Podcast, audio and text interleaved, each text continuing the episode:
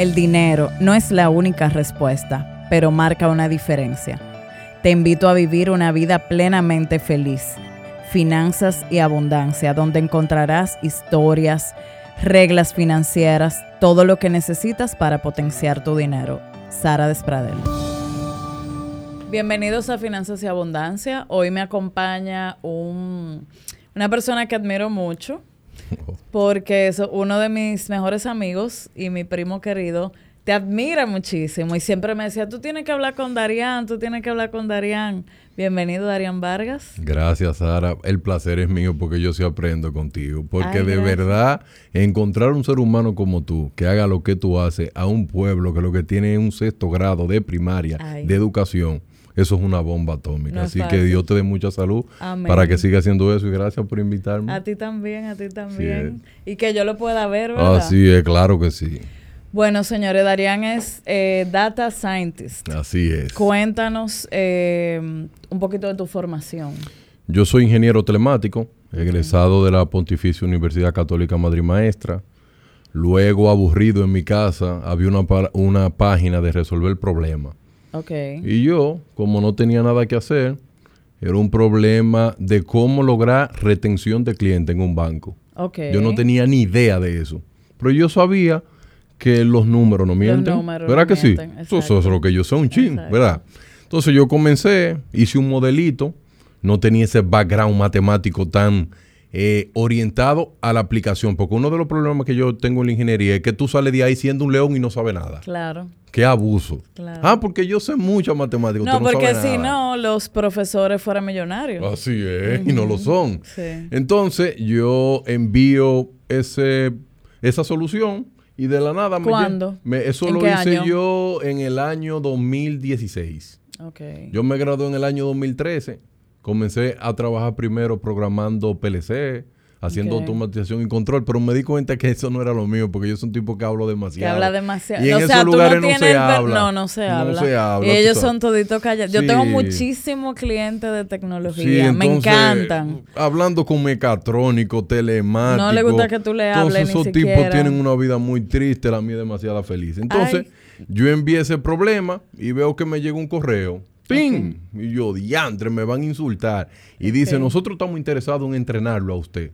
Oh. Y cuando, pero no, pero me gusta porque más abajo dice, y pago. Y pago, así sí, ¿verdad? Y veo yo, remoto, okay. pero en un horario totalmente contrario a donde yo vivo. Era de 8 de la ah. noche a 4 de la mañana porque era para suelo europeo. Ay. Pero te explico porque yo cogí ánimo. Comienzo, me entran al equipo, me hacen, me ofrecen mi primer sueldo. Ok.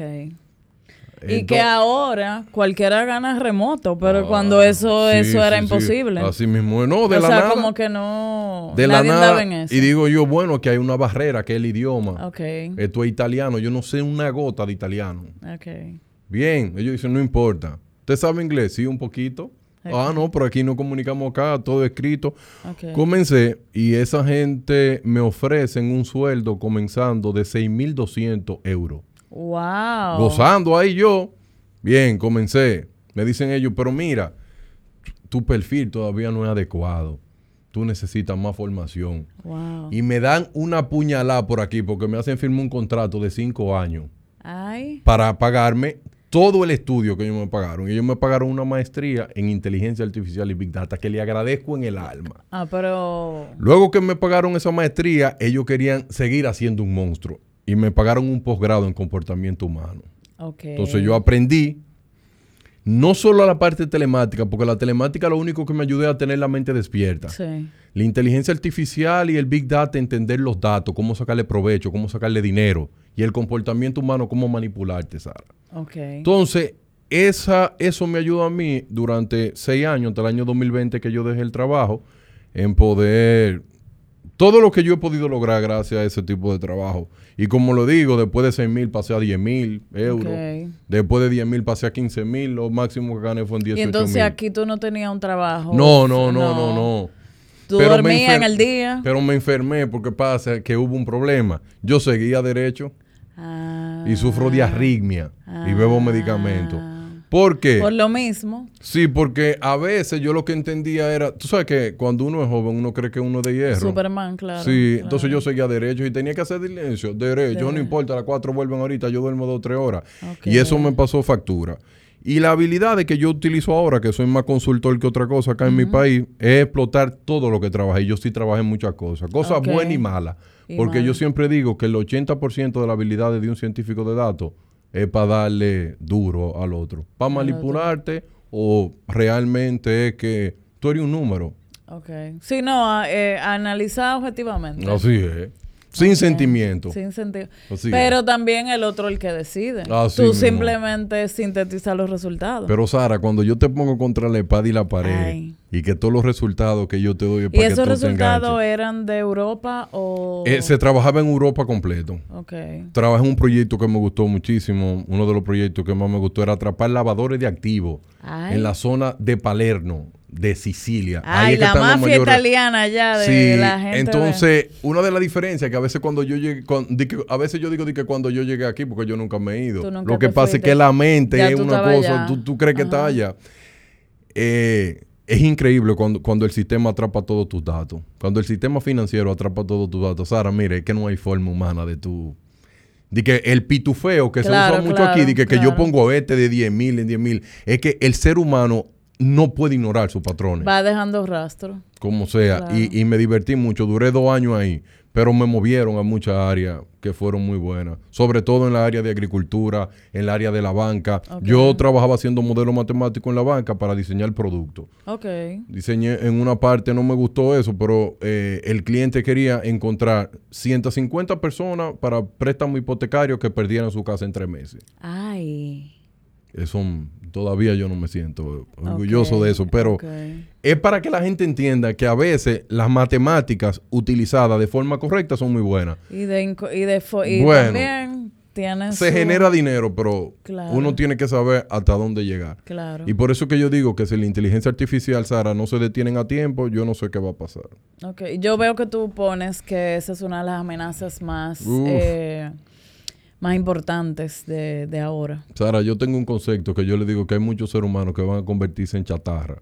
La gente se y burla. Y vi un ejemplo, eh, tú pusiste en tus redes un camarógrafo en un helicóptero y tú decías, estas personas perdieron su trabajo de 10 años, lo sustituyó un dron. Un dron ¿Y qué tú vas a hacer para seguir aprendiendo y no quedarte obsoleto? ¿Tú me entiendes? Y la pregunta que yo me hago, que es el siglo XXI. El siglo XXI, Sara, no te demanda que tú tengas título académico. No. Ok.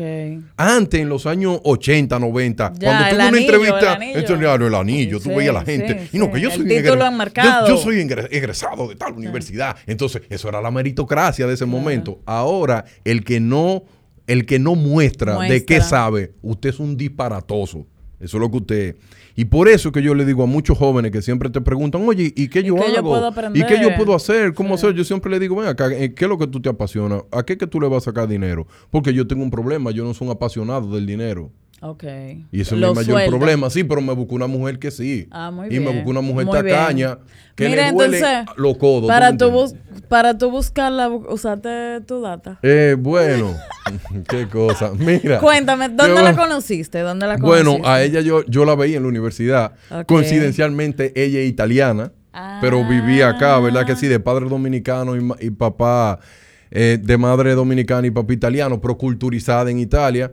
Y yo la, la veía en la universidad. ya, yo y mira qué bien, qué, qué, muchacha más decente, una mujer más hermosa. Entonces parece que tú sabes que yo soy un millennial, yo soy un nativo digital, entonces tengo que usar lo que manejo, que son las redes sociales, ¿correcto? Ah, pues las redes Entonces, ahí comencé a hablar, no, por, por Facebook fue en ese momento. Comencé a hablar con ella, hablar con ella, hicimos empatía y mira, tenemos ocho años. Ah, qué bueno. Eh, casado, gracias al Señor. Y ella entonces sí es eh, austera. Ella, pero muy, muy austera. Y yo sí tengo una cosa, porque a mí no me da vergüenza. Yo tengo un problema que si yo me paro en un semáforo, yo le doy dinero a la gente. Lo que tenga. Eso es mi problema, ¿verdad que sí? Entonces, ella hizo, hicimos un plan. No, no, no, no, se molesta. Hicimos un plan que me da 5 mil pesos a la semana. Yo le pido a uno. Tengo una tarjeta de crédito. Ay, tú le pides dinero. no, no, no. Le, a otros amigos escondidos y le pago más para adelante. Ah. Porque cuando se me acaban los 20 mil pesos, ya yo no tengo más dinero en efectivo. ¿Verdad que sí? Y lo que trato es de, y eso tiene todo el sentido de la palabra, de a veces, como obligarme a tener la parte de disciplina. Mira, yo, yo, yo, no nací en la abundancia. Eh, entonces yo nací en un barrio de Sosúa que se llama Charamico, específicamente La Piedra. En la entrada hay un punto de droga, yo no sé si lo quitaron. Ay, ay, ay. Entonces, el único... había, había, señor, ok. Entonces, yo pasaba por ahí, el único ejemplo que tenía es ver jóvenes haciendo eso. Y en el, mil, en el 1998, ¿verdad que si mi mamá logra sacarnos de ahí? Y mi mamá me pone en una escuela pública, pero me pone en una escuela pública de militares que se llama Colegio Primer ah. Teniente Piloto José Ernesto Rosario Polanco. Y yo me acuerdo de una frase que decía, que ellos siempre decían ahí, arriba la patria, arriba, arriba. Y siempre te decían, ¿cómo está la moral? Alta, altísima, a mil metros de altura. Y eso fue trabajando mucho en mí. ¿Verdad que sí? Mi mamá no pudo estudiar, pero una negociante de primera. Mi mamá compra y hace, tiene un okay. minimarket, negocio, una negociante. Y mi mamá me dijo a mí, una vez, que yo tenía que tratar de ser bueno en algo. Sí. Pero no que, que yo no era muy buen negociante porque yo tenía muchos sentimientos. Ah, sí. Y eso me ayudó a mí a poder aprender mucho de muchas cosas. ¿Verdad que sí? Sara, mira, yo soy bueno identificando dónde puede haber un buen negocio, pero yo no soy bueno identificando haciendo, ni haciendo el negocio. No. Ok, no, eso Una de las ratas más grandes del país en eso. Eso soy yo. ¿Verdad que sí? Negociando. Yo necesito tener una gente. Avisa, avisa, eh, señores, denle por ahí. Así mismo es. Entonces, yo siempre creo, y eso lo voy a tener pendiente Usted tiene que saber hasta dónde usted llega. Claro, sus, sus fortalezas y sus debilidades. Sara, porque el día que yo te necesito, que yo tengo que llamarte, yo no me tengo que ganar todo el dinero, que yo siempre lo he dicho eso. Claro, claro. Y yo creo que ese es mi diario vivir. Señores, hay, hay ¿Cuántos fracasos financieros por tú no pagar una asesoría legal? Y tú viste donde alguien, ay, eh, mi amigo, fulano que conoce a fulano, o una asesoría fiscal, eh, y por llevar la cosa con un sobrinito. ¿Y así?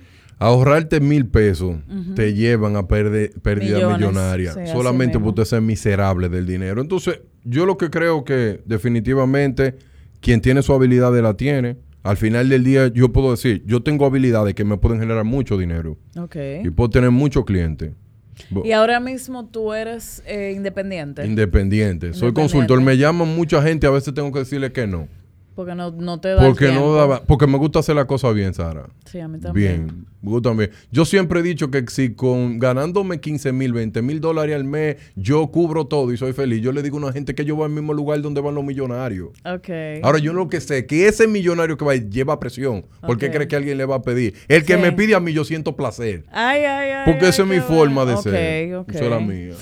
Y Darían, tú habías dicho de que cinco carreras que cualquier persona debería estudiar para los próximos años? ¿Cuáles son? Sara, mira, hay mucha gente que me escriben, padre, mire, no se meta con mi hijo freco del diantre porque usted tiene que dejar que la gente sea apasionado. Yo soy un hombre calmado de fe.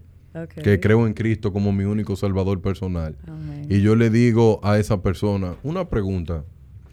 Si su hijo se va a enfrentar a una era donde ser inteligente ya no es necesario.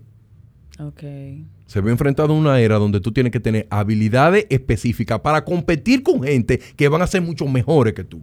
Okay. Y sobre todo competir con una computadora que no se cansa, no se enferma, no pide aumento y te dé indemoder a ti. Ah, que tú te sientes especial, eso no importa. No importa. Como yo le digo, lo contable tienen su día contado. Los sistemas de inteligencia artificial para hacer todo eso se dan cuenta de todo, absolutamente de todo. Pero ¿qué es lo que yo le digo a los contables? Aprendan los sistemas nuevos sean buenos en eso, aprendan a utilizar los sistemas nuevos de inteligencia artificial y adáctenlo, háganse ricos con eso, pero no se queden atrás. No, porque nada va a cambiar, las cosas cambian. ¿Verdad que sí? Y por eso... Nada más que ahora mismo hay restaurantes que no tienen ninguna persona. Eh, ayer yo vi que subió Bocao, uno en Tokio. Yo lo vi, eso que se prepara una, horas, una, sopita, sopa. Increíble 24 horas abierto y ahí no había un ser humano. Y por eso entonces... Y yo lo viví en, o sea, en Nueva York, por ejemplo, un McDonald's de eso, una, una cadena. Que yo dije, wow, o sea, el que es cajero de, de, de, cualquier tienda grande tiene que ir pensando que pronto la posición de cajero El cajero, por el cajero que si no Aquí por un tema cultural, si yo tiene creo una que va a vela, durar un sí, si tiene una vela que la vaya poniendo, la vela porque tiene su día contado. Lo que pasa es que aquí es un nivel de confianza. Para mencionarte la carrera, porque tú sabes que a mí se me dispara. ¿Tú Sí. sabes por qué hay un piloto en un avión? Es para que la gente se monte, se monte. Un piloto no es necesario para nada ya. En el siglo XXI, oh, un piloto es nada.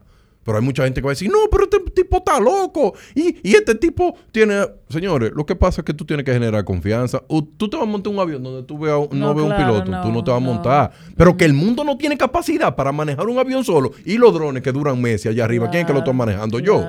No, no soy yo. Entonces, ¿cuáles son las carrera, carreras? Número uno. Ingeniero en software. Un ingeniero de software, yo le voy a decir a la gente, hay que ser ingeniero. Yo le software. manejo finanzas. ah, entonces no trabajan con horario, no trabajan ni siquiera localmente. Son Y libres. ganan 8 mil dólares Ah. con 20 y pico de años. Así que le faltan al respeto, que tú le dices, mira, que sí, un que no, de me 70 dicen, Sara, ayúdame a invertir, que no sé. que no sé. ¿Tú me entiendes, Sara? Imagínate. Ingeniero en software, ingeniero en robótica. Y oye esta, que te dura, ingeniero en ciberseguridad. Escucha este dato. Para el Y 2035, entonces, yo vi eso, ingeniero en ciberseguridad. ¿Y dónde se estudia? aquí en República Dominicana sí. solamente está el Intel ITLA. y el ITLA. Solamente, pero escucha este dato. Para el año 2035 se van a cometer más delitos dentro del Internet que la vida real. O sea, la gente va a tener unos Oculus en, en su habitación viviendo su vida. Porque, oye, lo que pasa es que la gente está subestimando el mundo del metaverso. En el metaverso van a haber trabajos donde tú lo que vas a hacer es payaso, eh, una casa, limpiar Yo una vi, piscina. p- por ejemplo, yo eh, fui a una vez a una charla de inversión inmobiliaria. Y decían, arranquen ahora a comprar sus parcelas en el metaverso. Yo tengo dos o tres. Sí. Sí, y mucho. entonces di que tú y que los tenis, los outfits, eh, o sea, entonces fui entendiendo un poquito con con el mismo avatar de Instagram. Instagram. Tú te fijas que eso empezó gratis. Así es. Entonces él te dice, edítalo. Así es. Eh, o quiere cambiar tu perfil usando el avatar o tu foto. Entonces ya ahora él te da la opción. Ponle esta ropita por 2 dólares con 99. Ponle, entonces poco a poco, eso mismo es lo que va a ir pasando con el metaverso. Yo tengo 20 solares de 12 píxeles por 12 píxeles. Ok. Estoy ¿Y, y espera- apostando a qué? Porque voy a crear partidos políticos. Ay, ay, ay, ay. Sí. Porque yo no he visto una cosa más rentable que esa. Ok. Siempre, no importa en el mundo, tienen que haber políticos. Entonces yo le voy a alquilar plaza. ok. Locales a ellos. Oh. Vengan para acá si ustedes quieren. Aquí yo tengo en mi mundo. Porque yo lo que pasa es que comencé en el año 2017 y compré 135 Ethereum. Ok. Lo compré como 80 y pico y lo cambié como a 4080. Lo cambié y lo dejé igual. Como quiera, sigo teniendo mucha. Porque yo siempre he creído que yo tengo que tener mi área de diversión. Mi área Claro, de diversión claro. fue que yo comencé con 4 mil eh, dólares comprando monedas virtuales y esas 4 mil se han convertido en que en unas 272 mil dólares. ¿Cómo lo hice? Desde el 2017 hasta O sea, todo no con la años. fiebre que todo el mundo No, entró no, en el no, ni- ni 2020. sentimental, Porque que ya después que- se, si se perdió y- dinero grande. Sí, así mismo. Mucha Hay que gente cree que, que- que se hace magia. No, no es Ya magia. Yo lo que hago es holding, porque yo no le hago trending a nadie. A nadie. Yo compro, espero. Porque ahora yo estoy, to- tengo toda mi fe en monedas que tienen que ser del metaverso. Y yo voy comprando 100 dólares, Ok. 200 dólares. Le digo al esposo, sí, no, y le digo al esposo mía que son para, Entretenerte. Sí, para Sí. hacer cosas decentes, porque después van a decir que, que uno no cree. Entonces, seguimos ahí con la Las carrera. carreras, ¿cuál Faltan más? dos. Ajá. Científicos de datos.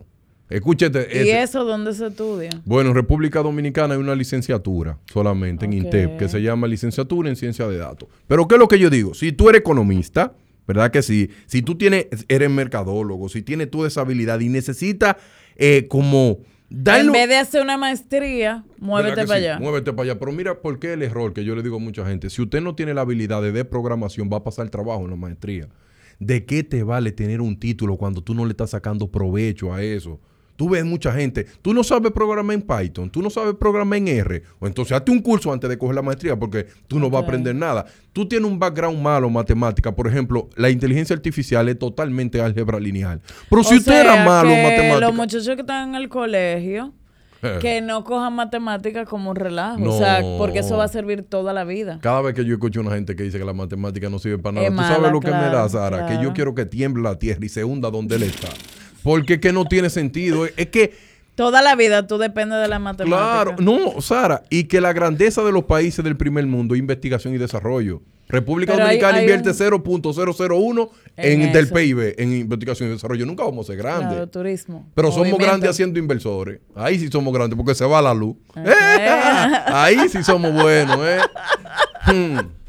Ok, y una pregunta, ¿abogado, por ejemplo? Eh, porque se va a necesitar es que, todo eso Es que yo creo que el derecho no puede cambiar. no puede morir porque, se necesitan las, reglas. Y la discusión humana, la, discusión humana, yo creo que todavía es difícil. Hay mucha gente que están apostando diciendo que la, inteligencia más avanzada del mundo es ChatGPT.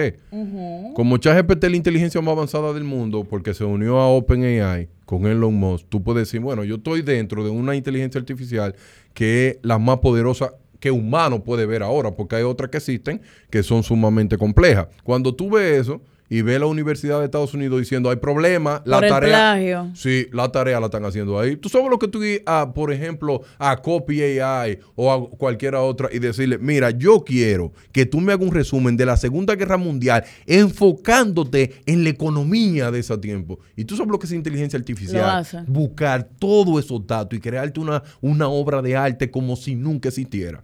Pero hay una pregunta. Eh, yo vi a alguien que admiro mucho, que es Gaby Castellanos que habló de, eso mismo y decía que ella fue poniéndole em, la canción tal con el formato de Arjona o con tal cosa. Entonces se notaba que faltaba el toque humano. Sí. O sea, siempre va a importar el tema humano. Te voy a explicar eso de una forma sencilla. La computadora ahora mismo lo que tiene es el cerebro de un ratón. Ok. A nivel de semiconductores. O sea, para que una computadora funcione, tiene que tener muchos transistores dentro de muchos transistores. La computadora todavía no ha podido lograr tener Emociones. un súper, súper, súper procesamiento porque todavía estamos en pañales. Pero no tanto. Yo no sé si tú sabes que la empresa más importante del planeta Tierra es una que está en Taiwán que le genere el 8% de PIB a Taiwán, que se llama TSMC, la empresa encargada de hacer los semiconductores del mundo. Si esa empresa se detiene por un segundo, se detiene la humanidad completa. Que ya empezamos a probar el tema de los semiconductores con la escasez de vehículos, con la escasez, de, aparatos. No podían venderse los carros nuevos porque no había. Que uno entiende que eso es algo como que no, no interesa. Entonces, mientras eso siga avanzando, la computadora adquiera mucho nivel de procesamiento, entonces la computadora se va a acercar un poco más a las emociones. ¿Será completamente emocional la inteligencia artificial? Yo no creo. Entonces ahí siempre hará falta el toque humano. Siempre. Servicio al cliente no se puede eliminar. Una computadora te va a atender a ti como si tú fueras, mire, ¿qué es lo que usted quiere? Un 0-1. Un 0-1. Pero la parte emotiva, que tú notas una gente que está triste y le hace un chiste, los dominicanos somos especialistas en eso. Y por eso que al turista le gusta, pues nosotros somos lambones del turista y eso es lo más bello que puede tener un ser humano. Pero la computadora yo creo que ahí no puede llegar. Pero, por ejemplo, si tú ¿Y eres cómo uno sí aprovecha ese ese chat GPT a, nivel de empresa y de emprendedores? ¿Cómo, yo puedo eh, aplatanar eso? Vamos a aplatanarlo. Tú sabes que chat GPT tiene una versión gratis y una versión paga. La versión paga tiene power, mucho power. Imagínate, tú sabes lo que es ser creativo, lo difícil que es ser creativo. Eso nos enseña a ser creativo. Tú sabes lo que tú ir a ChatGPT y decirle, dame la opción de Instagram. mira, estos son los temas que se están hablando en el país. Enter, créame una frase que yo pueda conectar con todos esos temas. La crea. No tiene mucho sentido, pero al humano se le hace fácil conectarla. lo, que A ti, lo que a ti te toma meses pensarlo, una inteligencia artificial lo, hace en segundos. ¿Verdad que sí? Y es una de las virtudes, pero eso no, eso no es nada. Por eso yo digo, yo no sé si tú te diste cuenta que unos rusos y unos ucranianos tiraron una app para convertir tu avatar.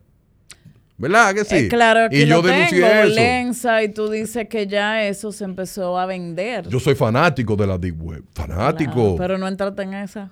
Soy fanático, no, no, yo soy fanático. Yo leo diario más de 20 foros de la Deep Web. En la Deep Web ya yo me doy cuenta cuando los chiperos andan locos. Porque los chiperos entran a la Deep Web a comprar Social Security, ¿verdad que sí? y a comprar mucha tarjeta de crédito. Entonces, ¿qué es lo que pasa? Cuando tú pones una tarjeta de crédito en eBay, cuando tú pones una tarjeta en, en va Amazon, rodando va rodando, en algún momento hay un bucle. Señores, si los bancos, Sara, escúchame esto, este dato, miren, escúchame bien, si los bancos revelaran la cantidad de dinero que pierden en su mundo digital, nadie tendría un, peso. Lo que pasa es que la gente eso no lo ve, pero al final del día yo quiero que te, yo te diga Y aquí vamos a dar una recomendación, por ejemplo, es muy conveniente una, una tarjeta que no tenga límites altos, que sea estrictamente quizá en dólares, pequeñita para tu es cualquier app, cualquier suscripción de esa, ¿verdad? Claro, eso es lo que más se recomienda. Y otro error que cometen los seres humanos en ese sentido enviar una foto de tarjeta de crédito por WhatsApp. Ay, sí. Eso es, déjame ver que es mejor que la publiquen en la 27. tú ves, que la publiquen en la 27, en uno de los letreros, es más seguro que enviarla por ahí. Porque yo no sé si es que hay gente que cree que WhatsApp, WhatsApp no es seguro. Ahora, Signal es seguro. Telegram. Telegram es seguro, pero WhatsApp no es seguro todavía. Todavía no tiene esa robustez de seguridad acá. Hay mucha gente que ¿Y lo de Zoom que no es seguro? Y Zoom tiene su problema de seguridad, pero lo han mejorado bastante. Lo, han mejorado porque bastante. la misma pandemia llegó Porque en la misma pandemia ellos tuvieron que mejorar mucho mucha de su tecnología. Pero a donde yo quiero llegar. Con Lensa, vamos. Que con Lensa, sí. a donde yo quiero. ¿Qué pasa? Mira. Lensa era, vamos, porque hay personas que esto lo escuchan, no nos ven. No, no. Eh, la foto maravillosa que, que tú veías que tú creías que era eh, la Mujer Maravilla. Exacto, eh, un gladiador. Un gladiador, todo eso pariguayo. Miren, ¿cómo funciona eso?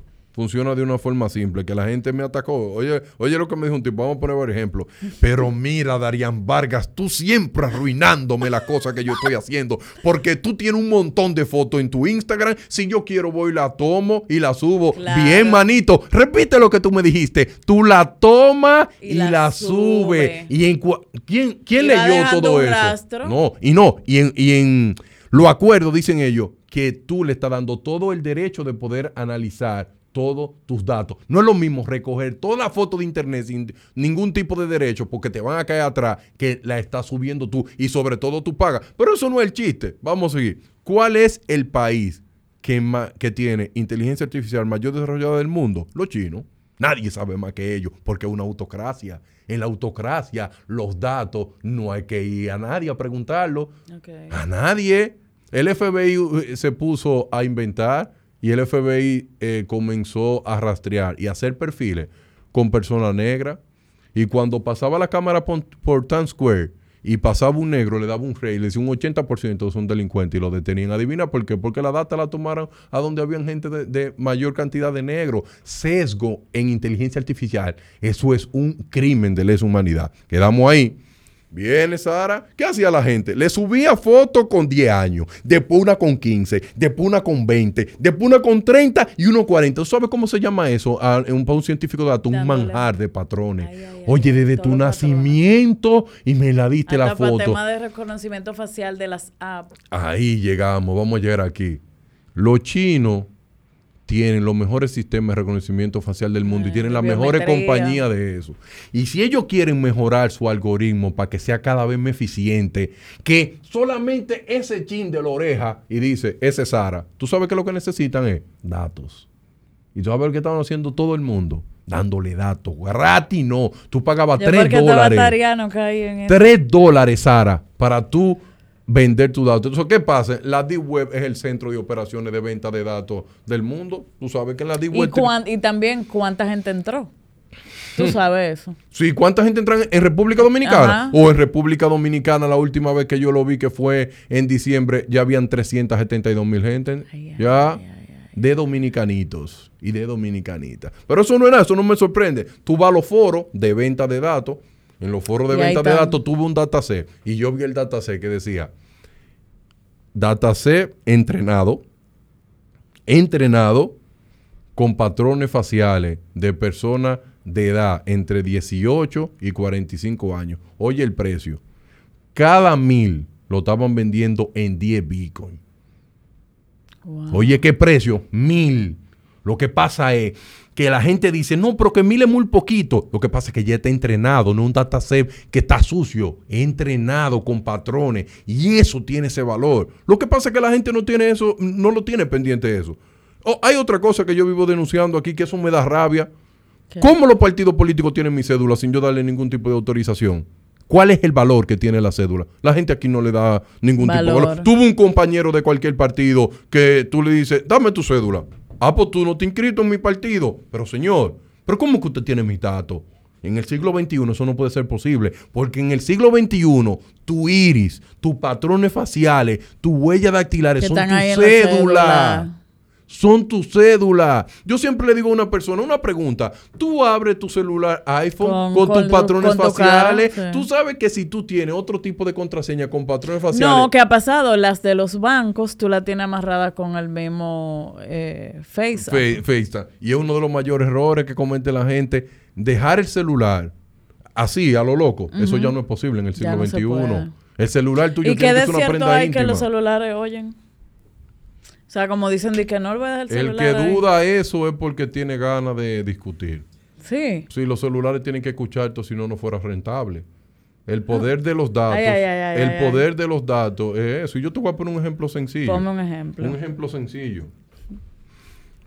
Pero eso caímos. Samsung en el año 2012 comenzó a tirar televisores. Bueno, Mucha gente comprando Samsung. Smart TV. Todo el mundo comprando Samsung de 32 pulgadas. Todo el mundo de 40. Pero el, ese televisor trae un control que tú le hablabas.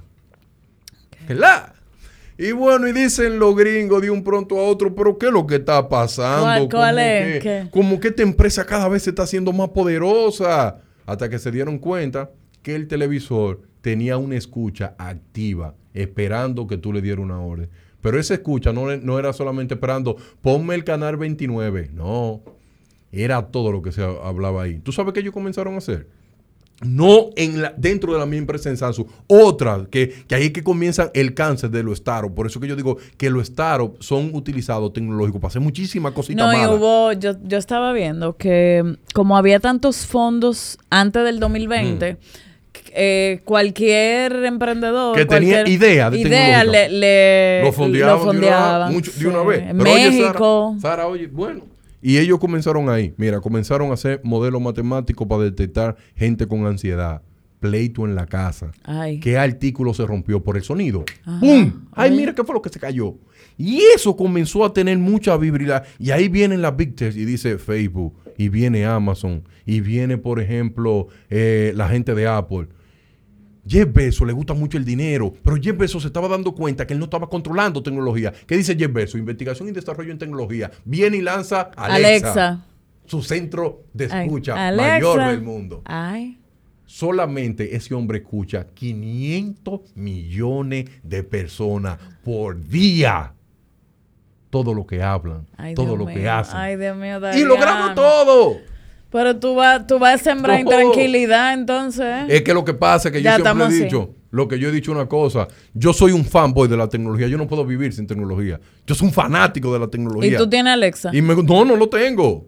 Por eso. No lo tengo, no lo tengo. El celular que yo tengo, en la parte de eso, instalé un programita que hice yo para que el micrófono no esté desactivado totalmente. Porque siempre te está escuchando. Por eso es que tuve gente que dice, ay, ay, la tecnología se ha avanzado. Entré a tal página y yo estaba hablando de zapatos y me apareció. Pero Darían, yo nunca lo escribí, yo nunca lo vi. Y yo le dije una pregunta. Te voy a hacer una pregunta una pregunta, me dice, pero te voy a decir una cosa más fuerte que tú no me estés entendiendo. Mi celular estaba apagado. Y yo le hago una pregunta, ¿tú estabas al lado de tu amiga alguna vez? Sí. Y yo le pregunto, ¿cada qué tiempo tú sales con tu amiga? Eh, nos reunimos a la semana, cada tres veces. ¿Tú sabes qué van haciendo los algoritmos? Los algoritmos dicen, Frecuencia. este es tu celular y este dice, cuando estos celulares están cerca, algún patrón tienen ellos dos. Ay, ay, ¿Verdad que sí? Si no te están escuchando por el ay, mi amiga, mi amiga. te escuchan por el otro.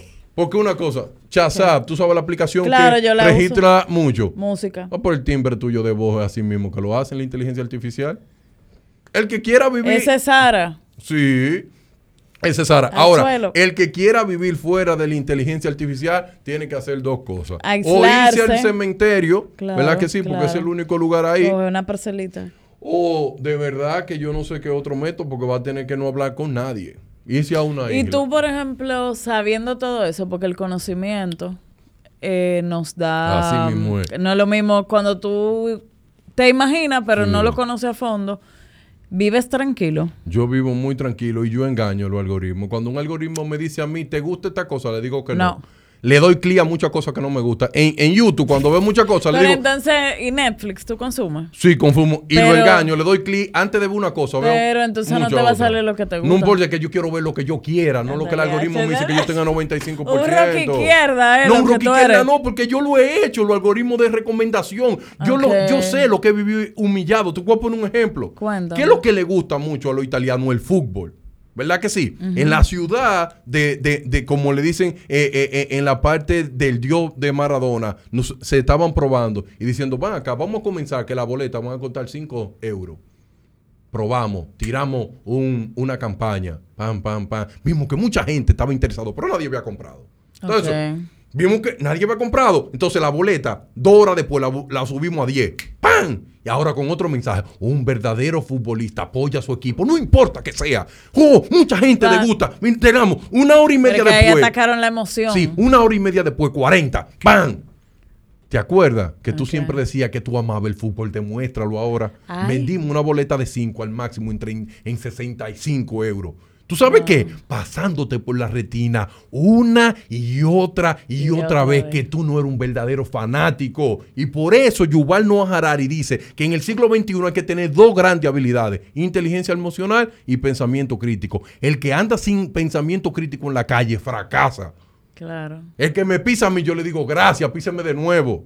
Oh. Porque los patrones, yo lo vivo viendo, cómo es el comportamiento de la gente. Yo soy un fanático de ver el comportamiento del dominicano. Por eso es que yo digo que el dominicano se levanta a las 6 de la mañana y dice, Dios te bendiga. Cristo te ama. Yo quiero que tú tengas el día más maravilloso del mundo, pero cuando van llegando las nueve y media, las diez y media, rompe a decir, maldito país del diablo, coño, calor del diablo, coño, estos tapones no lo aguanta el diablo. Y sube, sube, sube, sube, y llega a las nueve la noche y vienen y que duerman bonito, que Cristo le ama después que se hartaron de hablar mal. Esos son los patrones de mi este país. Y así somos. Ay, ay, ay. Y comprando. Ay, Por ejemplo, en diciembre, dime las cinco cosas que más se venden. Bien. En República Dominicana, yo te voy a decir los patrones acá, porque todavía... De consumo. De consumo. Mira, los dominicanos son amantes de comprar televisores, yo a veces creo que, que dominicano no ha visto televisión. Eh. Compran televisores teniendo en su casa. y, antes de que tú me digas, eh, llevándonos de eso, que tú estás abriendo un poquito la, mente, que lo veamos desde otra óptica. antes era quizá peor porque tú te sentabas a consumir comerciales a la hora que el programa quisiera. Ahora por lo menos yo elijo qué programa ver Pueden suscribirse a Finanzas y Abundancia. una vez, claro, suscríbanse. Rápido. Pero yo elijo lo que yo quiero ver. Correcto. Con el mismo Netflix. Yo elijo lo que yo quiero ver. Yo no estoy pegada de, la programación que otra gente me da. no era peor antes. Era peor antes en un sentido, ¿verdad que sí? Pero ahora es que tú tienes fácil acceso a endeudarte rápido. Porque yo creo que tú no tenías el mismo sistema de crédito que tú tienes ahora, no, hay muchas facilidades. Entonces, los dominicanos compran muchos televisores, les gusta mucho, pero ¿y accesorios para los carros? Ah, sí.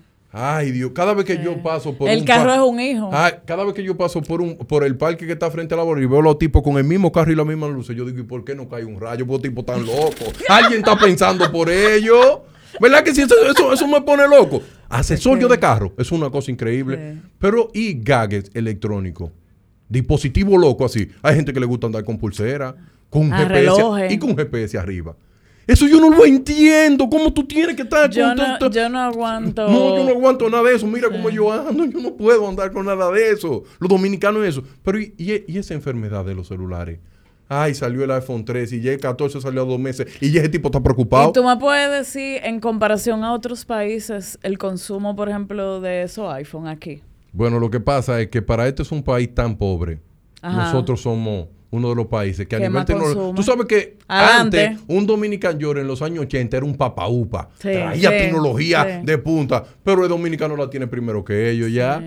Esa es la realidad de un país como este. Oye, la brecha digital en el año 2018 era un 60%. Llega la pandemia y tú sabes cuánto, cuánto es la brecha digital ahora. La brecha digital ahora es de 88%. ¿Sabes qué significa eso? Que el, dominicano está armado a nivel tecnológico por donde quiera. Por más pobre que sea una casa, hay un celular, hay una tableta o hay una computadora. Y no solo esto, escucha esto. Pero entonces, ¿y cómo eso se compara con el nivel educativo? Ah, tú ves, eso es un problema. Porque yo siempre he escuchado una madre se me acerca en un supermercado porque mira, yo tengo que tener, yo estaba en Sabana ¿Tú tienes de como muchos padres. Ay, muchachos, lo que pasa es que yo, yo, me he dado a hablar siempre de los padres chatarra y yo voy por un supermercado caminando y me encuentra una doña muy emocionada y me abraza. Ay, Darían Vargas, el hombre que habla de los padres chatarra. Estaba loco por conocerte. Y yo lo que te digo, esta señora seguro me va a hacer una pregunta y yo, yo voy a dejar de ser su ídolo. Ay, ay, cuéntame. Y me dice la joven, mira, quiero decirte,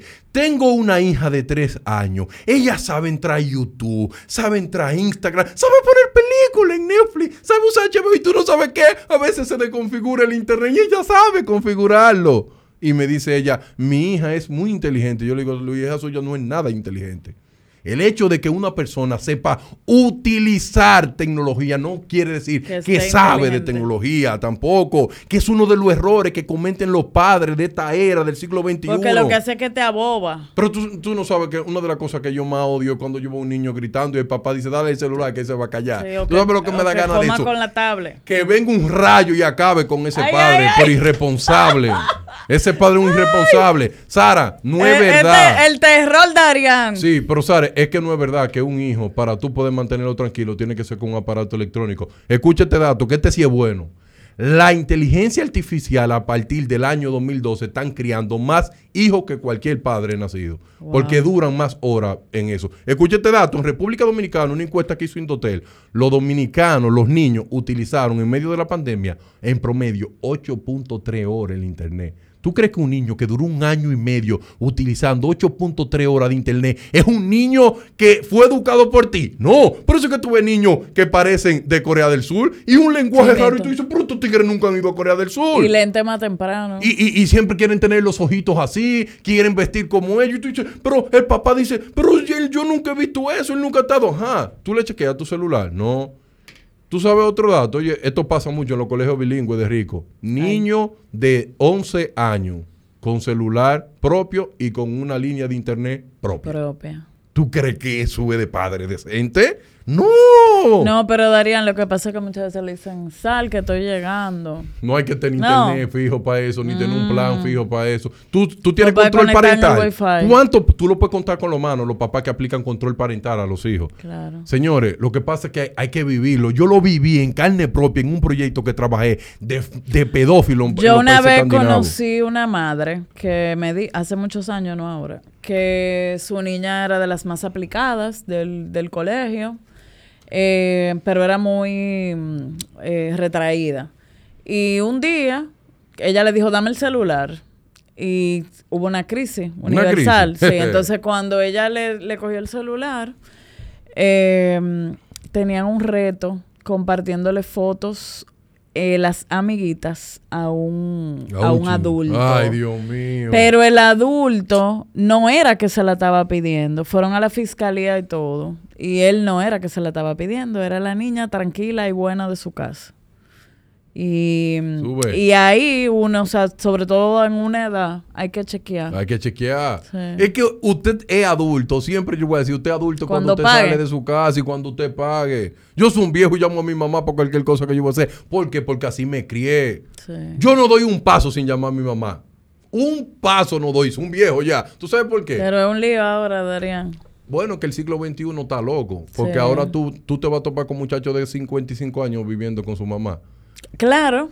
Porque en el siglo XXI nadie quiere pagar deudas. No, no, y no quiere, prefieren mantener un estilo de vida y vivir en un hotel. Tú no sabes que uno de los mejores negocios en República Dominicana ahora es ropa de segunda mano. Sí. porque los tipos de ahora y las mujeres de ahora no le importa si es nueva o qué. Son que no tienen que ver con eso. Ojalá tenga un bajo a chinchilín, ellos la lavan. la lavan. Tú sabes que uno El punto es no ponerse la misma ropa. Sí, pero oye una cosa, uno de los mayores retos que tienen ahora la tienda de lujo es ver qué generación es que lo va a mantener. Porque oye, La generación Z, yo siempre he tenido problemas con ellos. ¿Cuál porque es, le he llamado la rata del siglo XXI. No, y yo veo que tú dices que tienen trastornos mentales. Ay, muchacho, te voy a explicar por qué. Define generación Z. Te voy a definir generación Z. Tú sabes que hay, mucha, hay muchos sociólogos que son los que ponen eso. Hay mucha gente que dice que comienzan en el 96. Hay otros que comienzan en el 95 y terminan en el 2005. Ah, yo no cojo lucha con eso. Todo el que tiene de 1, 18 a 25 años yo lo pongo ahí. En la Z. En la Z. ¿Y los millennials? Y los millennials, todo el que nació del año 1985 en adelante. Que es una contradicción, porque para la gente millennial va a creer que nació en el 2000 y no es verdad. Que los millennials fue que transformaron el mundo, pero eso es otro debate. Ahora bien, la generación Z, te lo voy a poner sencillo, sencillo. Una encuesta que hicieron en Estados Unidos a muchachos que terminaban la, la secundaria. ¿Y tú qué vas a hacer? El 62% usó una palabra que yo le tengo un odio. ¿Cuál? Chilear. Claro. Oigan claro. eso. Cero lucha, cero lucha. Eso no cogen de que hay que arreglar ¿Sabe lo que dicen ellos? Pero ¿y por qué yo tengo que acelerarme a la vida? Me pongo ansioso. ¿Pero quién fue que le dijo a usted que yo tengo que ir y que educarme a universidad? No, yo puedo conseguirme un trabajo de verano, ganarme 3 mil dólares y cuando se termine ese trabajo de verano, me lo gasto en lo que yo quiero y comienzo desde cero y vuelvo. No quiero tener hijos no quiero tener responsabilidades y siempre voy a vivir con mamá y papá. Y un mundo puede echar para adelante con gente con ese nivel de pensamiento. Y siempre me dice, no, porque tú estás entrando todo el mundo en un saco, es que yo no puedo hablar de, de cosas de, de, de, generación. Lo que sea excepción, sean excepción. Hay excepciones, claro. Eso acá. Y hay mucha gente que me dice esta frase, eh, tú te equivocado. Ahora hay muchísima gente estudiando en la universidad. Mire ese dato más triste. Vamos a hablar de Dominicana, sí, claro, claro. Eh, eh, es, bueno. En la pandemia, el 38% de los estudiantes que estaban en la universidad no volvieron más nunca. ¿Dónde están ellos? Tú sabes que yo, yo me puse a llorar. Porque yo dije, ¿tú sabes lo que le pasó a ella? A ellos. Consiguieron un trabajito de 30 mil pesos. Tú sabes que se acomodaron y piensan que en 30 mil pesos es su norte y su fin. Que alguien me dijo un día de el síndrome de los call centers. Que tú trabajando y como ingeniero, estudiando como ingeniero, llega te convierte en supervisor y es muy difícil tú entonces ejercer tu ingeniería porque no te van a pagar empezando lo que tú necesitas para vivir. Y entonces ya te quedaste ahí. Pero yo le voy a decir una, una cosa a ellos. Tú sabes que eso es egoísta pensar en ti. Yo siempre he dicho que si tú tienes talento y tú tienes educación, tú tienes la oportunidad de ayudar a los que no son afortunados. Tener educación y tener educación de alto nivel es un lujo.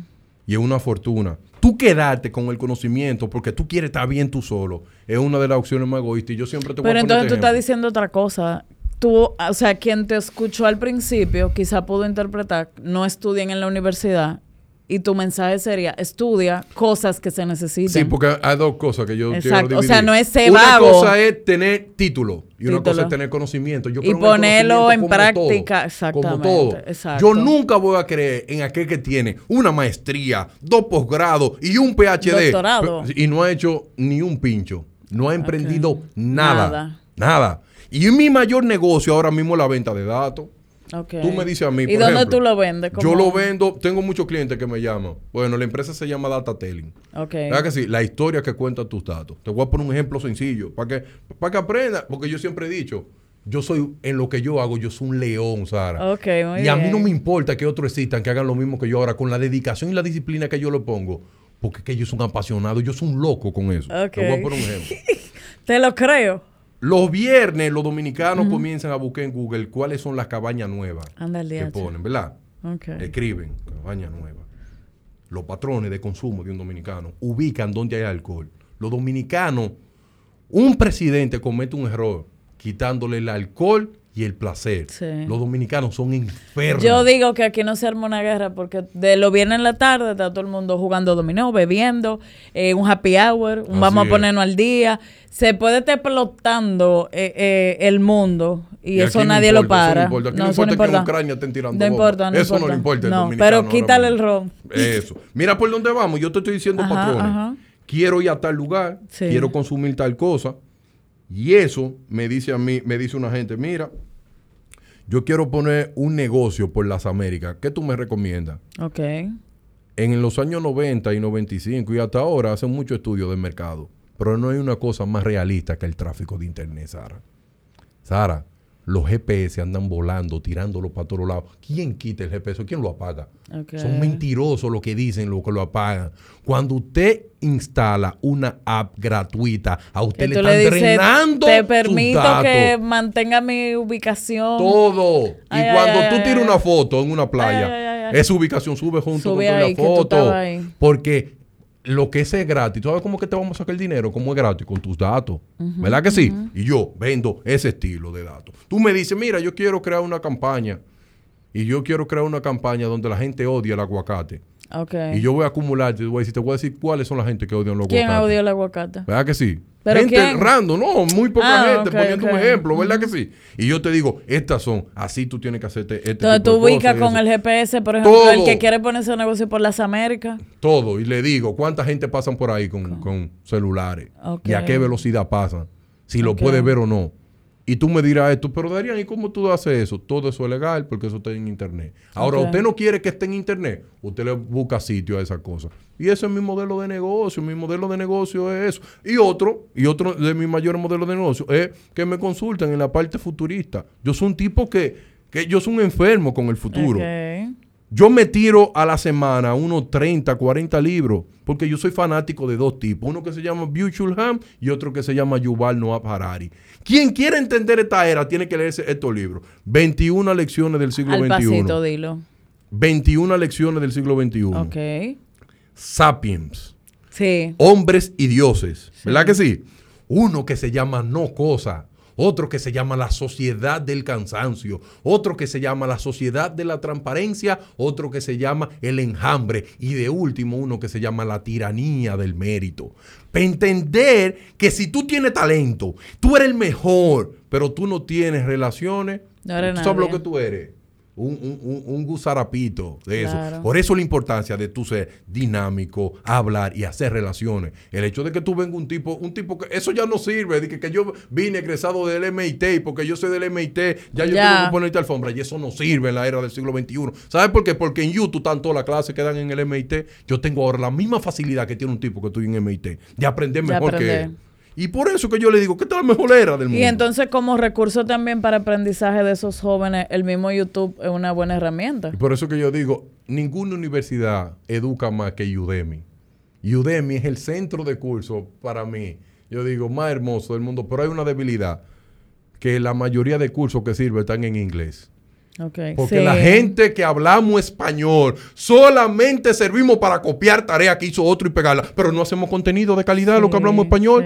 lo que hacen inglés, que hacen contenido de calidad. me han dicho eso, que uno busca cualquier cosa y salen millones en inglés, pero en español hay muy pocas opciones. Porque nosotros no creamos contenido de alto nivel. Hay que seguir creando contenido. Eso da pena, eso, eso da pena. A veces yo mismo digo, pero vea que hay que... Pero también hay futuro, porque cada día más hay programas que que están apostando a eso. Sara, y otra cosa, antes tú tenías que trasladarte, era un placer, y déjame yo ir a hacer una maestría en España, déjame yo ir a hacer una cosa. Eso ya no es necesario, Sara. Pero es mejor, tú puedes educarte desde aquí. Por eso que te digo, eso es lo que te da la oportunidad. Más libertad, más, hay mucha gente que ha vuelto a la universidad porque puede ir online. Así mismo es, porque hay mucha gente que cogen la beca, quedan aquí al mérito para conocer Europa no conocer los libros. Claro. Yo siempre he dicho que el que le dan una beca tiene que sentirse muy orgulloso, no solamente por su crecimiento personal, sino por el aporte que tiene que venir a su país a darlo. Porque todo aquel que tiene talento y educación para transformarle la vida a cualquier persona que no la tiene, es un genio. Eso es ser genio. Pero esa es la vida mía y eso es lo que yo le digo. Yo siempre le voy a decir a, varios amigos que entreno, me dicen, oye, pero que lo informe que tú haces de datos, tú lo piensas como de otro mundo. ¿Qué clase de loco eres tú, viejo? Yo no le llego a lo que tú le estás diciendo. Yo le digo, ¿sabes el lo mismo, que pasa? El mismo hábito. El hábito. Claro. Que yo déjame ver, ¿cuáles son los niveles de pensamiento que hay en Europa? ¿Quién es el tigre que mejor piensa en Estados Unidos? Señor, yo lo leo y yo lo transformo a mi manera. Yo no me puedo quedar estático porque eso me enferma. Ahora, yo lo que no voy más a la universidad porque he estudiado demasiado. Estoy terminando ahora un MBA en Big Data que lo termino en noviembre y no vuelvo más. Pero ¿sabe qué? Eso es mentira mía porque yo soy un fanático claro, del Claro, claro, me, me gasté esos 8 mil dólares con gusto. Pero tengo conocimiento Y te mantiene adelante también. Sí, aportar. Y yo siempre le digo, persona que me llame a mí para cualquier otro tipo de tema, por ejemplo, me llaman muchos eh, seguros de carro para crear modelos matemáticos. Te voy a poner un ejemplo. En República Dominicana hay un problema. Los modelos para diseñar la póliza son hechos por matemáticos que son ciencias actuariales. O sea, lo hacen fijo, no basado en tu característica. Tú pagas por los errores de una gente que tenga de 18 a 25 años porque tiene mala conducta. Mi hermano, a mí no me meten en ese saco. Si yo que poco a poco se ha ido viendo que están tratando, de, ir bajando, de ir bajando y adecuarla la Mira un ejemplo que yo le decía. Mira, con el mismo vehículo eléctrico yo no encontré opciones muchas, ¿no? Mira.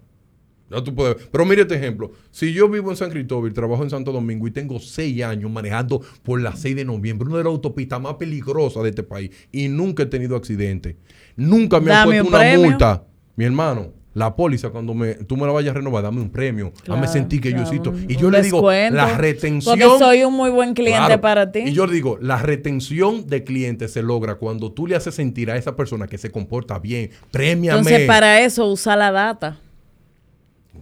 Lo que pasa es que dicen, este año va a haber un aumento en la póliza de un tanto empaquetando todo el mundo. todo el mundo y no debería ser así. Y no debería ser así. Dominicana todavía le falta esa cultura de datos. Aquí creen que los datos son basura. Un dealer me llama y me dice, yo tengo 20 años de todo el que le he vendido carro. Y él le dice, ¿para qué me sirve eso? Y yo, y, yo tengo un modelo de negocio bueno. y tú le puedes hacer eh, alguna, algún modelo con su misma data. Escucha esto, un modelo de negocio. Sara, a los clientes que me llaman, yo no le cobro un centavo. Yo hago un modelo de negocio que si yo le creo éxito, ellos me dan el 30%. Todo el mundo cae en el gancho. Claro. Oye, ¿por claro. Los dominicanos lo aprendí yo con lo italiano. Lo italiano yo me di cuenta que yo digo, pero ven acá, estos tigres trabajan como locos. ¿Cómo que nosotros vamos a trabajar gratis? Y si eso tiene resultado que pagar. Lo que pasa que antes de que los proyectos llegaran a mí, pasaban por un equipo que decían, aquí hay futuro. Hay futuro, claro. Entonces yo le digo al tipo, tú tienes 20 años de la préstamela la data, la analicé busqué lo último que había Porque no se sientan a, analizar, incluso pudieran tener un sistema o sea, aquí tú, le aquí tú le preguntas a alguien, ¿cuánto facturaste en el año? Y se quedan así. Quien lo sabe, eh, puede tener la estadística, pero no cruzan, variables, no, analizan. pero mira una cosa, yo busqué.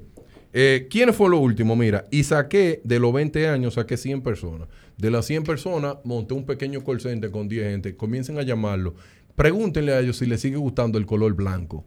Algunos, sí, me gusta el color blanco. Y después le decían, pero por WhatsApp le vamos a estar mandando este vehículo. Cuando yo lo veía en eso. Y después le escribieron, mire, ¿y a usted le gusta una tasa de tantos por ciento? Sí. Chacho, esos tipos caían. Y el vehículo que usted tiene se lo vamos a recibir. De los 100, atrapé a 72. Lo manipulé. Esos tipos no necesitaban comprar un carro, pero lo compraron. Y yo siempre he dicho acá, no voten la data como hay una frase de un profesor que dijo, la data, el petróleo del siglo XXI. Claro, claro. Es el petróleo del siglo XXI y de eso es que yo veo. Y a los emprendedores, a los empresarios que revisen su data. Yo digo esto, usted tiene un carrito de vender hot dog, hamburgues, jugo, anote todo. Anote. Pero a la persona cuando se bebe el jugo, tú le dices, ¿cómo está ese jugo? Pero dímelo de la forma más brutal del mundo. Está muy dulce. Cuando tú ves que hay mucha gente que diga lo mismo, ve bajándolo, hijo de tu madre. Uh, tú sabes que hay una gente que dice, escucha, no te molestes. Me, me me yo vengo aquí, tengo 10 años comiendo el hamburger, pero hoy me sabe diferente. Y tú vas para atrás, ¿qué fue lo que pasó? ¿Qué pasó? Mira, el ketchup no era de la misma marca. Manito, no cambie, no cambie, no cambie, no caiga en ese error. Pero lo que pasa es que hay una frase poderosísima que dice, lo que no se mide, no, se, mejora. Claro, claro. No se mejora, Sara. Por eso yo soy fanático. Sara, yo soy tan loco, tan loco, tan loco, que yo desde el año 2017 hasta la fecha anoto todos los semáforos que yo paso y pongo de qué color está. Y así me doy cuenta cómo el parque vehicular va aumentando. Los algoritmos me fallan cada dos meses, me funcionan por un mes. A los tres meses, nuevo carro. Y cuando viene una feria, todo mi ciencia se dañó. Se te dañó. Porque cambió toda la muestra. Pero entonces es que aquí no hay un tema, los patrones económicos no responden. ¿Te, verdad? Bueno, no, no vamos a entrar ahí porque los patrones económicos de Dominicana son afectados por factores externos. Ahí. Por último, Darían se ve, todo el que busca finanzas, economía a nivel 2023, se habla de una recesión internacional. increíble. Entonces, ¿qué tú entiendes, viendo simplemente data, que pudiera pasar en el 2023 internacionalmente? Bien. En economía, en finanzas. Yo me enfoco siempre en dos países, uno que es China y otro Estados Unidos. Okay. China está dando muestra de que el COVID le está dando in the O sea, cerrar ciudades y COVID cero vuelve y trae un problema. Yo siempre he dicho una cosa, los gringos lo que hicieron fue que no querían eh, dañar su medio ambiente y se lo mandaron a ellos. Pero ¿qué pasa? Que si ellos no producen, el mundo se detiene. Se detiene. Si la cadena de valores se detiene, el mundo completo sufre. Ahora bien, yo espero lo peor en el 2023 yo veo mucho analistas y todo el mundo dice que viene lo peor. Lo peor, que lo que pasó en el crash del 2008 es una chancleta con lo que va a pasar aquí. Y yo me quedo con eso. Pero que, por ejemplo, yo, que siempre yo, digo en la conducta del dominicano, tú sabes una de las cosas que yo más odio, Sara, cuando yo veo dominicanos escribiendo en redes sociales, enero es un mes malo. No, no, no, el malo fue usted. Usted gastó lo que no debía. ¿Verdad que sí? Y yo siempre digo, si tú estás escuchando por toda la campana que te da cuenta que toda la cosa va mal y eso, pero cuando tú escuchas que una empresa como Microsoft ayer despidió a 10 mil empleados, Sara, ¿tú sabes qué significa eso? Que yo me voy a comprar un prodón en la farmacia. Porque el mundo tiene problemas. La Big Tech, la tecnología que no pueden soportar más esa cantidad de gente. Amazon tirando gente para afuera. Facebook tirando para gente para afuera. Y Tesla perdiendo un 40%. ¿Eh? Esos tigres perdiendo ese dinero. Y usted se va a poner a las 42 a hablar disparate. No. Entonces, yo creo que tenemos que tomar las mejores medidas, ser prudente con el dinero, controlar el gasto. Y por eso me encanta lo que tú haces, Sara. Sara, porque yo no sé si tú te das cuenta o lo has medido, la cantidad de gente que habla de tu agenda. Sí. Eso es increíble. La cantidad de gente que eso le ha sido de bendición. Si a ti te llegaran, por ejemplo, en tiempo real, me va, a vender una cosa, ustedes van sí, te papas en la mente que dice lo que yo estoy haciendo es genial. Porque no, y la gente que me dice, no, mira, yo tuve una, una charla y vino una pareja de güey o otra persona y me dijo, simplemente escuchándote, eh, salí de dos millones de deuda. o sea, esas son cosas que, eso no tiene precio. Tiene madre. Eso Quitarle una carga a un ser humano es lo más bello que hay en el mundo. Me dice, escucho tu podcast y salí de tanta deuda soy divorciada, pasé por eso y, tú me inspiras. O sea, ya eso no tiene precio. Eso no tiene precio y, eso lo paga todo. Porque yo siempre he dicho una frase, el dinero va y viene y el dinero persigue a la gente como hay gente que dice, no, porque el dinero te persigue a ti. Hay gente que le han perseguido toda la vida y no tienen ni cinco pesos no tienen disciplina, no tienen cultura del conocimiento de la parte economía y la finanza, porque ellos creen que el mismo método que utilizaron en el 80 es el mismo que van a utilizar. Y es muy difícil que alguien que se mantenga educándose no mantenga una actitud de oportunidad de producir y de que el dinero se quede con él. Claro, así mismo es. Porque la educación es lo único que te da base de que si cambia el mercado, tú sepas por dónde responder. Y tú sabes que me gusta mucho, Sara, la cantidad de personas que tú tienes jóvenes Ah, que tú asesoras. Cuando yo veo un joven que tiene 21 años, 22 y 23 y que te está buscando para que tú lo asesores, yo me siento que vivo en un gran país. Porque a veces no quiero saber de él. Y eso me da... Y yo apuesto, o sea, y vuelvo y lo digo mucho, a que mm, esa, esa formación que antes no se usaba, o sea, cuando yo estaba en el colegio usted no podía ni hablar con varones. O sea, así. Y, y, mucho menos es... ¿Y, qué tú estás esperando para casarte saliendo de la universidad? O sea, como que eso no era... Ese estereotipo atrasado. Así era. Entonces, ahora, todo el que... La mujer educándose en inversiones, en yo quiero... Ya yo tengo mi apartamento y ahora me voy a hacer mi maestría. Eso no se veía. Sari, y oye, y tú sabes que me impactó... Tú sabes que hace como dos días le dieron un reguero de dinero a muchachos jóvenes en la firma, yo digo, pero estos jóvenes lo primero que tienen que hacer es buscarse a Sara. Ah, yo lo vi llorando. Porque la cantidad de dinero que recibieron es enorme. Una gente que tenga una extrema pobreza, que le den cinco pesos, es demasiado. Y a un tipo le dieron 4.1 y la casa yo era de tierra. El, impacto de ese 4.1. No, entonces se aprovecha muchísima gente alrededor que ni siquiera ellos mismos. Eso. Y por eso yo estoy a su orden, ojalá me Así Es, y que escuchen. Señores, la vida no es Roche, RD, ni Toquicha, ni Honguito. Hay más cosas.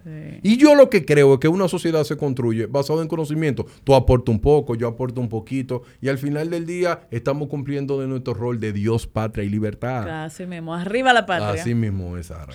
Bueno, pues gracias por todo, de verdad. Un placer para mí. Yo estoy emocionado, lleno de dopamina. Ay, ay, ay, yo también. Espero que vuelvas y cuando tú quieras. Vamos a seguir luego tratando otros temas. Así es, porque por se temporada, demasiado, así por temporada. Gracias, gracias de verdad. siempre. Chulísimo.